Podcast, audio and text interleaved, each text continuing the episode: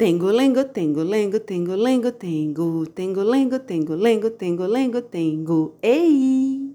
História! Quem quiser ouvir é só parar. Depois do plim, vai começar. Tengo, lengo, tengo, lengo, tengo, lengo, tengo, tengo, lengo, tengo, lengo, tengo, lengo, tengo.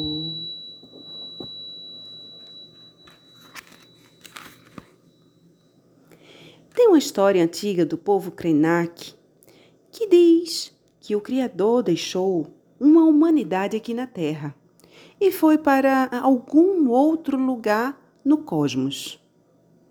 Um dia, ele se lembrou de nós e disse: Ah, eu deixei minhas criaturas lá na Terra. Preciso ver o que eles se tornaram. Mas, enquanto fazia esse movimento incrível de vir até aqui nos ver, ele pensou: e se eles tiverem se tornado algo pior do que eu posso conceber? O melhor seria não ter um encontro pessoal com eles. Vou fazer o seguinte: vou me transformar em outra criatura para ver as minhas criaturas. Então ele se transformou num tamanduá e saiu pela campina. Em certo momento, um grupo de pescadores, munidos de bodornas e laços, se encostaram numa paisagem, avançaram sobre ele, o prenderam e levaram para o acampamento com a intenção óbvia de comê-lo. Duas crianças gêmeas, que observavam a cena, evitaram que ele fosse levado para a fogueira.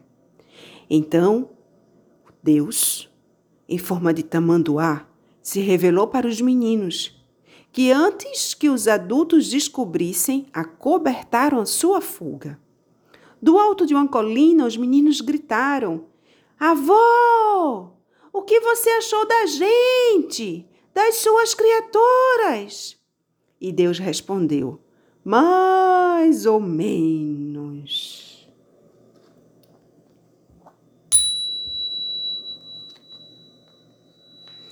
Essa história eu encontrei no livro A Vida Não é Útil, escrito, eh, na verdade, é uma compilação de alguns textos, palestras, é, enfim, de Ailton Krenak, publicado pela Companhia das Letras.